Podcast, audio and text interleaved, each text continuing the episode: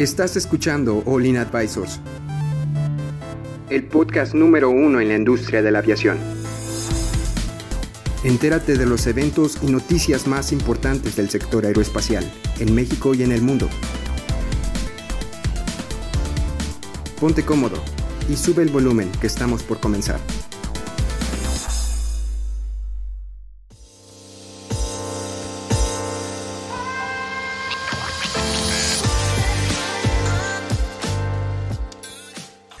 Amigos, bienvenidos sean ustedes a otro podcast de aviación de Olin Aviation Advisors. El día de hoy vamos a hablar del único avión que está sacando la casta de todas las aerolíneas, bueno, de muchas de las aerolíneas.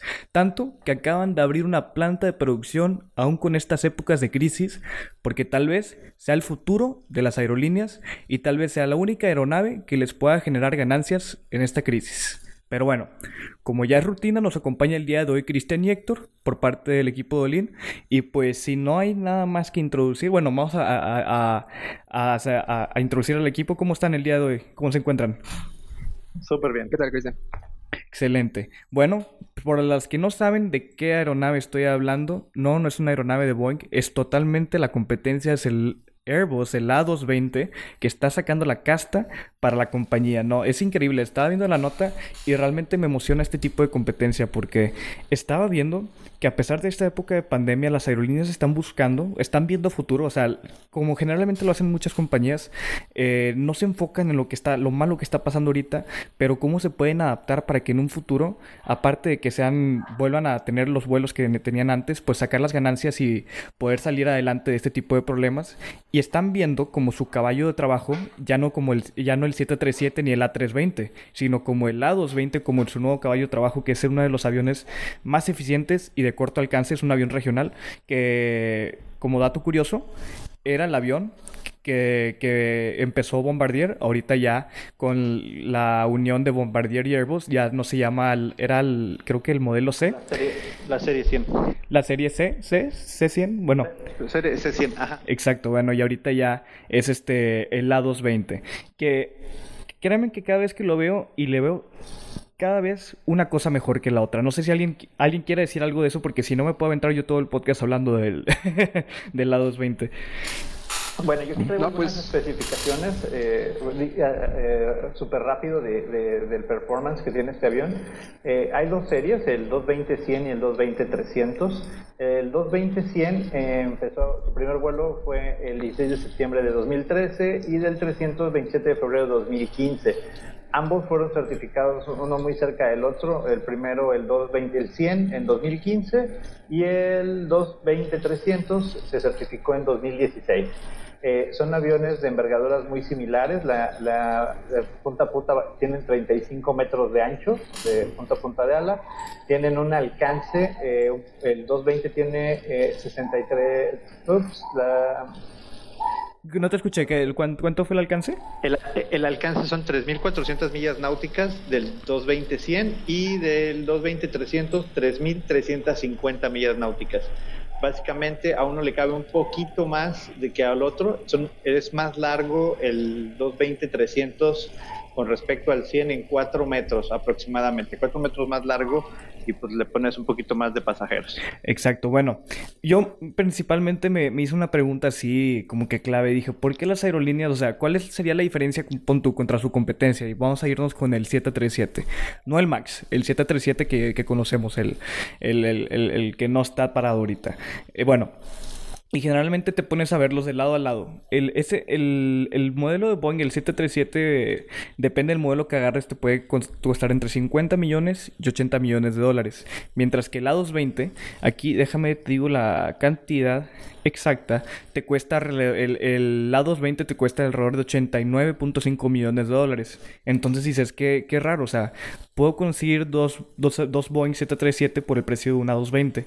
Pero lo que te pones a ver en un, eh, más a fondo es que las aerolíneas no les importa tanto el costo de la adquisición de una aeronave, sino de cómo, del, del costo de operación ¿Por qué? Porque ahorita las aeronaves es muy probable que estén arrendadas, que tengan una compañía de arrendamiento y que las aerolíneas las vayan pagando a la arrendadora mediante su operación. Entonces, te pones a ver que ahí es donde gana el A220 a comparación del 737 que a mí se me hizo como un abreojos muy muy intenso que me guste, que me gustaría que, que por eso se lo estoy comentando, ¿verdad? Claro, y hay algunas cosas que tenemos que entender sobre este antiguo avión de Bombardier, sobre todo porque pues son uh, las exigencias que está teniendo el mercado en estos días, ¿no? En primer lugar, es un avión pequeño y es increíblemente eficiente. Puede volar tan lejos como una 320 pasajeros y menor consumo de combustible y pues es este es ligero realmente es lo que se está buscando, ¿no? Exacto, o sea, el, su costo de operación es menor su, y, su, y, su, y su eficiencia, eficiencia es, está, eh, como dicen, le, gana a casi toda la familia de, de los 737, sí, del 737 y, y, no sé si el A320, pero generalmente el costo de operación es lo que realmente hace brillar el A220. Y también, como dato curioso, no lo dije ahorita en el podcast y me gustaría decirlo para la gente que nos está escuchando, como acaban de abrir una, una fábrica en, en, Estados Unidos, no sé si se acuerden, pero Boeing este, el año pasado puso este una un, ¿cómo, cuál era la palabra que te dije ahorita, Héctor? Puso un embargo a, a, Airbus para evitar que pudiera poner una fábrica en, en Estados Unidos, porque ahorita con las con, con las decisiones del presidente Trump de, de poder exportar y importar con, con los aranceles de, de, de exportar y importar productos, Airbus decidió que le iba a salir más barato producir el avión en Estados Unidos y venderlo a aerolíneas de Estados Unidos. Entonces, pues a Boeing claramente no le gustó esa idea, trató de detenerlo, no lo pudo detener y ahorita ya es como que algo personal y de hecho tan personal que ni siquiera Boeing tiene la competencia para el A220. Ahora, déjenme, les voy a dar unos datos que, que no solamente hablamos de la, competencia, perdón que te interrumpa, Héctor. Este, hoy, hoy, te estoy interrumpiendo un montón. No, hombre, no, te pasas, Cristian, te pasas. les voy a dar cinco puntos eh, que hablan de por qué el A220 es un, es un ganador, que ha sido construido directamente sobre las bases de la eficiencia. Dice que el A220 incorpora pues, materiales avanzados en su construcción, no solamente de titanio, sino también eh, aleaciones de litio y aluminio en el fuselaje y pues se vuelve un avión más efectivo en costo por temas de peso. Tiene bajo eh, nivel de drag o de resistencia al avance en, su, diseño y eso hace que sea más eficiente. Los motores que utiliza son Pratt Whitney, le llaman el Pure Power de Pratt, que es el PW 1500 eh, Golfo, que es la última generación de motores de turbofans de Pratt y eh, es el mismo motor, es de la misma familia del PW 1100 que impulsa la 320 Neo. ¿Se acuerdan que estos motores por ahí tenían un problemita? Bueno, son estos. Qué bueno que ya lo arreglaron. Bueno, ya, ya, lo está, ya, ya, es la clave principal de este, de este avión. La, hoja de venta dice cosas preciosas. No, es increíble. Sí, sí, sí, dice que todo junto se, se traduce, perdón, en, un avión que es 20%, que quema menos, 20% menos de combustible por asiento, esto es para Greta Thunberg, 13% de costo, eh, un, un, un, menor costo en el 13% de asientos eh, por asiento, contra sus competidores. Y el último, el más importante, que el más, más me gustó, que el A220 ha sido diseñado para tener intervalos de mantenimiento extendidos. Es decir, su servicio A se hace cada 850 horas comparado con un servicio A normal que se hace 500, cada 500 horas comparado con uno de Boeing, y su servicio C, que es lo que llamamos el servicio anual, que este no se hace anual, este se hace cada 8.500 horas. Es decir, un avión en promedio de aerolínea vuela 4.000 horas al año. Este se tendría que hacer cada dos años. no, hombre, esto te ahorra un chorro de tiempo de avión en tierra. Ya es mi nuevo avión favorito, lo voy a poner de wallpaper. Es, es, es increíble. Es, yo estoy, es el futuro, es el futuro de las aerolíneas. poco a poco vamos a ir viendo las tendencias de que los aviones chiquitos, que con largas distancias, van a ser los que van a prevalecer, sobre todo el A220. Y ¿sabes qué es lo que más me gustó también de este avión, Cristian? Que también estás diciendo el spec sheet. Este, este yo creo que es el primer avión donde realmente se enfocaron en la comodidad de los pasajeros. Porque si te pones a ver, dicen, o sea, eh, eh, caben más pasajeros en un 737, pero los que viajan en el A220 tienen más, más espacio entre asientos, van mucho más cómodos, tienen ventanas mucho más grandes y aparte hasta presumen que el tamaño del baño es más grande. Entonces cualquier aerolínea que llegue a tener este tipo de aviones, pues la gente se va a dar cuenta de, que acaban de subir de calidad. Aunque sea un avión no tan grande en, volumen y en tamaño, van a sentirse como que de lujo adentro. Entonces yo creo que este tipo de, cosas hacen que las personas vuelvan a ver esa aerolínea como que, oye, me gustó mucho cómo volé con esa aerolínea, quiero, quiero volver porque está muy cómodo. Y yo creo que este va a ser otro factor importante de que, que va a correr este avión.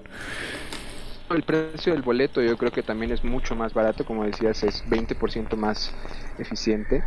Ah, claro. Y bueno, eh, creo que también una de las cosas que tendríamos que hablar, que por eso es noticia, de hecho hay, varias ya páginas que están hablando de esta nota, es por la, porque ayer, precisamente ayer, eh, martes 19, se abrió una planta en Alabama de esta de, Airbus para este avión en específico, para el, para el A220-100 y el A220-300. Te digo, es una estrategia... Este Ay, perdón, sí, acaba, acaba, acaba. No, no, de hecho, eh, pues es, es bien eh, impresionante que desde que se hizo esta unión con Bombardier y, Airbus desde el 2018, ya hay muchos eh, interesados en adquirir este, este modelo. Tenemos a, a, Delta, tenemos a Air Canada, tenemos a JetBlue que han comprado entre los tres más de 150 creo que aeronaves y pues precisamente por eso se, se, abrió esta planta el día de ayer, ¿no? ¿Tienes más datos acerca de esto? Eh, me parece que Estados Unidos no quería o le estaba poniendo muchas este, restricciones, ¿no? Es que no, no, no es en sí como que, que, Estados Unidos le está poniendo restricciones, nada más que el costo de importación, exportación de aviones, cosas así. Lo, si lo hubieran construido en Europa, le hubieran, lo, hubiera costado mucho más a una aerolínea importarlo que si, lo hubiera, si, si hubiera sido construido en, en, Estados Unidos, porque si lo construyes en Estados Unidos no tienes que, que el Airbus no hubiera tenido que pagar la arancel del material, de la mano de obra, ni nada por el estilo. Entonces todos esos costos se van sumando a que el avión, aunque cueste 89 millones de dólares, tal, este, haya salido, pudiera haber salido mucho más caro. Entonces eso le da un valor estratégico muy bueno. De hecho, estaba viendo que ahorita Airbus está enfocando en sacar solo cuatro aviones por mes. No sé si este, esta planta vaya a hacer que incremente al doble, a, ocho, pero bueno, eso es, creo que este, ni ellos mismos saben cuántos aviones al mes, tal vez tengan un aproximado, pero hasta que empiecen a a, trabajar es cuando realmente van a ver cuántos van a poder producir al mes y eso tal vez hasta traiga más aerolíneas para que puedan pagar más o, pagar por estos tipos de aviones que se, se, preguntarían por qué una aerolínea ahorita estaría pagando por aviones si estamos en una época de crisis porque como les repito al principio del podcast mencioné que ahorita tal vez estamos viviendo una época de crisis pero las aerolíneas saben que van a salir adelante tarde o temprano y es mejor hacer una inversión ahorita que tal vez sea un poco arriesgada para un beneficio futuro que quedarse asustado y tal vez agarrar el poco dinero que tengan para operar eh, que, y ser, un poco mediocre a futuro. Entonces, a mí... ojito aquí, complementando lo que tú dices, tienes completamente razón. A febrero de 2020, el A220 tiene 547 órdenes, o sea, órdenes puestas, firmadas y de aviones que se necesitan producir. Y bueno, para complementar el dato y como decías tú de, la, de las aerolíneas que tienen que ir tomando decisiones, el día de hoy Airbus anunció el retiro completo de su flota de A380. O sea que igual, mañana vamos a platicar un poquito de eso, pero pues es parte de lo mismo, ¿no? O sea, es parte de, de la, nueva, de la nueva realidad a la que despiertan las aerolíneas pues nuevo mercado, nuevos modelos.